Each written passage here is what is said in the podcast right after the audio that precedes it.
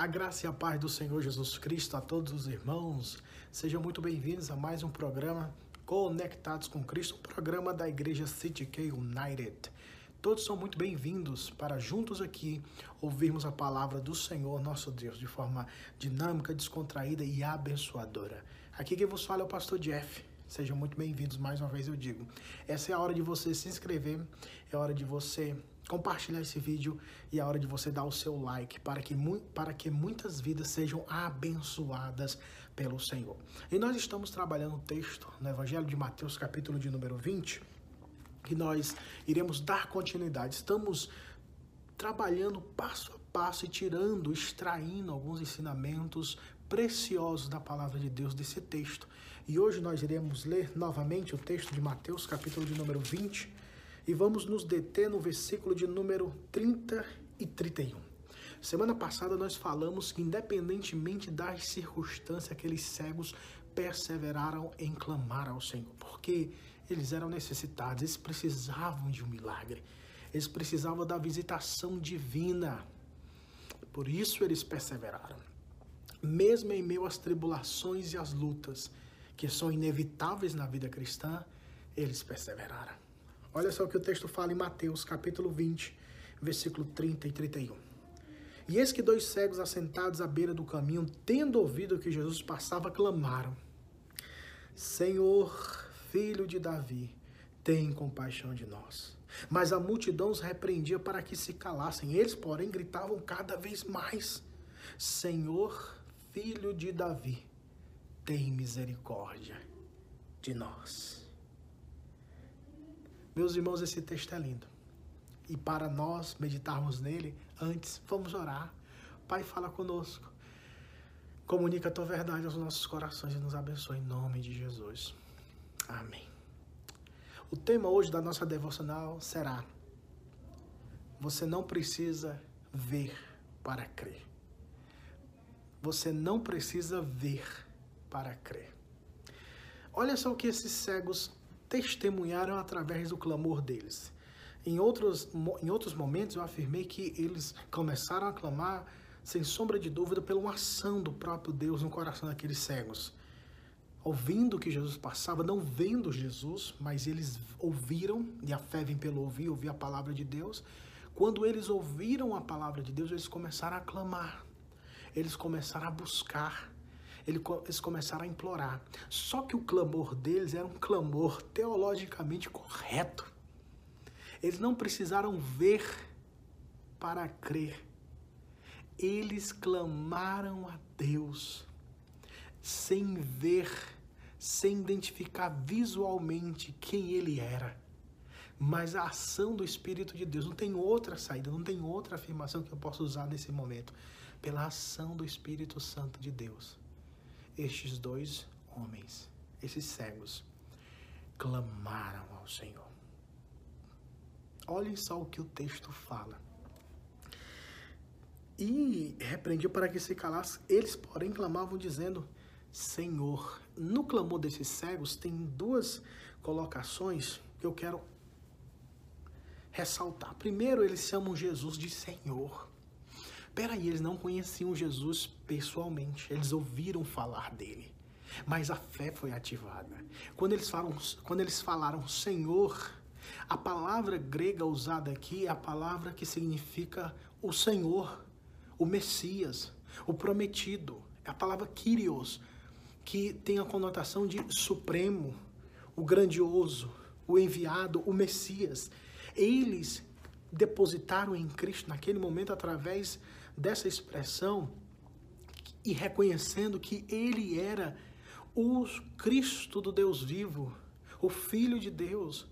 Quando eles falam Senhor, eles estão reconhecendo a divindade de Jesus Cristo. Meus irmãos, quando nós verdadeiramente cremos na palavra de Deus, nós não precisamos ver para crer, nós acreditamos porque o Espírito de Deus agiu e age em nossos corações, para entendermos a mensagem e clamarmos conforme a orientação divina e reconhecendo nele o seu poderio, a sua graça e a sua misericórdia. Esse texto ilustra uma verdade que é inegociável em uma doutrina santa, que é a doutrina das, da vocação divina, que Deus chama o seu povo, aqueles que pertencem a Ele. Ele chama, Ele convoca. E de forma irrevogável, Deus se revela a eles. Eles não precisaram ver para crer eles creram porque foram convencidos pelo Espírito Santo de Deus, mostrando a eles, mesmo que não vendo fisicamente, mas espiritualmente, eles viram Jesus. Naquela multidão, poucos, quase nem todos, confirmavam e ratificavam ou testemunhavam que Cristo era o Messias, o Senhor porque quando o Senhor Jesus conversa com os seus discípulos em outros momentos, ele pergunta para os seus discípulos: O que, que as pessoas dizem que eu sou? E os discípulos responderam: Alguns dizem que tu és o Messias, alguns dizem que tu és Elias, alguns dizem que tu és Jeremias. Perdão, eles não falaram Messias, mas Jeremias e Elias e outros. Figuras do Antigo Testamento. Mas poucos chegavam à conclusão de que ele era o Messias. E Jesus perguntou para os seus discípulos: "E vocês, quem, quem vocês, o que vocês, quem vocês acham que eu sou?" Pedro fala: Tu és o Cristo, o Filho do Deus vivo. A confissão, e o próprio Jesus fala: Não foi carne nem sangue que te, que te, que te revelou, Simão Pedro, mas foi o meu Espírito, foi o Pai que está nos céus. O Espírito Santo revelou a Pedro.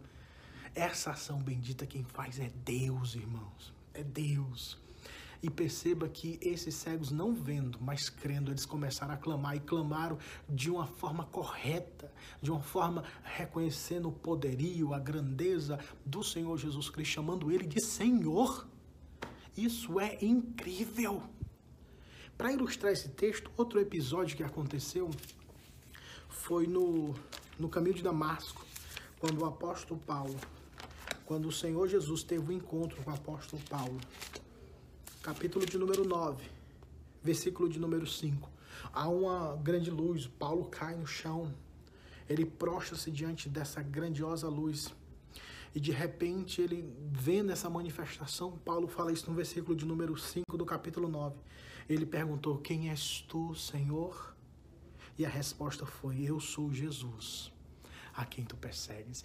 Perceba que a mesma palavra, Kyrios, que é usada por, foi usada por aqueles dois cegos naquele momento, é a mesma palavra que Paulo usa para reconhecer Cristo como Senhor, como Redentor, como aquele que é o Rei, como aquele que é o Senhor dos céus e da terra, como aquele que é o grandioso das nações, como aquele que é o Messias prometido. Me diga se essa é ou não é uma ação do Espírito Santo, mostrando para nós que não é necessário crer não é necessário ver para crer. Cuidado com o trocadilho. Não é necessário ver para crer. Os cegos não viram. Paulo viu só uma luz, mas não identificava racionalmente, mas um toque. A presença do Espírito Santo já operando naquela situação revelou a grandeza de Jesus Cristo quando ele intitula Jesus como o Senhor. E para finalizar esse ponto, olha só o que a Bíblia fala no Evangelho de Lucas, capítulo capítulo 23, versículo 42. Evangelho de Lucas, capítulo 23, versículo 42. É a crucificação de Cristo. O Senhor está prestes a morrer na cruz. Está agonizando na cruz. Dois ladrões, um da direita, um da esquerda. Um blasfema e o outro repreende aquele que blasfema. E próximo da morte, um dos ladrões da cruz disse para o Senhor Jesus. Versículo de número 42. E acrescentou: esse que estava na cruz. Jesus. Jesus. Em algumas versões fala Senhor Jesus, lembra-te de mim quando vieres no teu reino. Ele estava reconhecendo que aquele homem que estava ensanguentado, que aquele homem que estava sendo ridicularizado, que aquele homem que estava morrendo do lado dele, aquele homem, fisicamente, sem aparência de rei, sem vestimenta sacerdotal e sem coroa de rei, aquele ladrão, aquele homem que estava morrendo por causa dos seus erros, reconheceu que ali estava o Filho de Deus, que é tão, é tão certo isso porque ele fala quando tu vieres no teu reino, ou seja, ele tem certeza. Eu tenho certeza que tu tens um reino e que tu voltarás, que aqui não é o teu fim. Quando tu voltares, lembra-te de mim, Senhor. E a palavra foi do Senhor Jesus. 43, versículo, versículo 43. Jesus lhe respondeu: Em verdade te digo que hoje estarás comigo no paraíso. Que coisa gloriosa. Um homem ensanguentado. Não, não existia uma coroa de, de pedras preciosas, mas uma coroa de espinhos. E aquele homem, na mesma situação, conseguiu ver em Cristo, em Jesus, que ele é o Rei, que ele era o Senhor, que ele era o Quírios, o Supremo Senhor dos céus e da terra. Como isso é possível? Isso só é possível pela ação do Espírito Santo de Deus, mostrando aquilo que os olhos não podem ver mas que a vida, que os olhos, que a mente espiritual, quando é ressuscitada pelo Espírito de Deus, identifica. Glória a Deus. Não precisa ver para crer. E voltando para os nossos queridos companheiros, amigos ali em Mateus capítulo 20, os dois cegos. Segunda coisa que eles falam que é extraordinário. Aqueles cegos talvez sem nenhum background teológico ou curso de teologia daquela época. Eles chamam Jesus de Senhor e chamam Jesus de filho de Davi. Ou seja, tu pertence à linhagem real. Tu pertence à linhagem de Davi. Tu pertences à, à promessa de Deus que da semente de Davi, da linhagem de Davi nasceria o Salvador, Senhor. Ah, irmãos, com essas duas com esses dois pontos dessa passagem, envolve demais o nosso coração. Não precisamos crer para ver, irmãos. Porque o Espírito Santo de Deus é aquele que abre o nosso entendimento para que vejamos, para que entendamos, para que nos debrucemos e nos prostremos diante dele, porque ele é o Senhor da nossa vida. E aqueles dois cegos fisicamente não viram nada, mas espiritualmente viram tudo. Chamaram Jesus de Kyrios, o Senhor Supremo, e, o, e reconheceram que ele é da linhagem de Davi, o prometido, aquele que viria. Que a, isso é extraordinário. Por isso fica um alerta para nós. Se não houver ação do Espírito Santo de Deus, se o Espírito Santo de Deus não abrir o nosso entendimento, a nossa mente, a nossa visão, o nosso coração para vermos Cristo, crermos em Cristo, a vida religiosa nos conduzirá ao inferno. Mas se o Espírito de Deus abrir os nossos olhos espirituais e revelar Cristo, quem Ele é, a pessoa bendita, a pessoa bendita que Ele representa, que Ele é, nós reconheceremos não simplesmente ele como um grande líder, não simplesmente como um grande profeta, não simplesmente como aquele que veio nos ensinar e nos dar um exemplo de uma boa vida e como amar o próximo. Não, nós reconheceremos ele como o próprio Filho de Deus, o Senhor dos céus e da terra, o Messias prometido, a vontade de Deus na terra o cumprimento das promessas nele, reconheceremos que ele é o unigênito Filho de Deus. Oh glória! Para você ver que para crer, você não precisa ver. Porque o crer quem dá é o poder do Espírito Santo. E todos aqueles que clamam serão ouvidos pelo Senhor. Você sabia disso? Que como consequência dessa, dessa pequena história linda e maravilhosa, nós aprendemos, sabe o quê? Que todo aquele que clamar ao Senhor Jesus será ouvido por Ele. Todo aquele que clamar ao Senhor Jesus será ouvido por Ele. Foi o que aconteceu com esses cegos. O Senhor Jesus, o Senhor Jesus ouviu o clamor daqueles cegos. E sabe o que foi que o Senhor Jesus fez? Semana que vem eu vou continuar, tá bom? Vem comigo semana que vem, no mais um, em mais um momento conectados com Cristo, uma palavra para o seu coração e para a sua vida.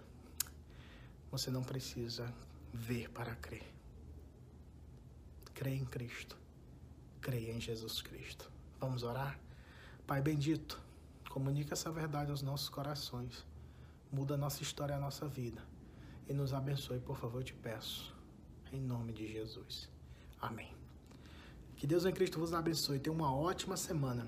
Que Deus vos cubra de graça e de misericórdia. Que se Deus quiser, próxima semana nós aqui estaremos. No mais um programa Conectados com Cristo. E nunca, vos, nunca se esqueçam dessa verdade que diz que todos aqueles que estão conectados com Cristo viverão eternamente. Que Deus em Cristo vos abençoe. Tchau!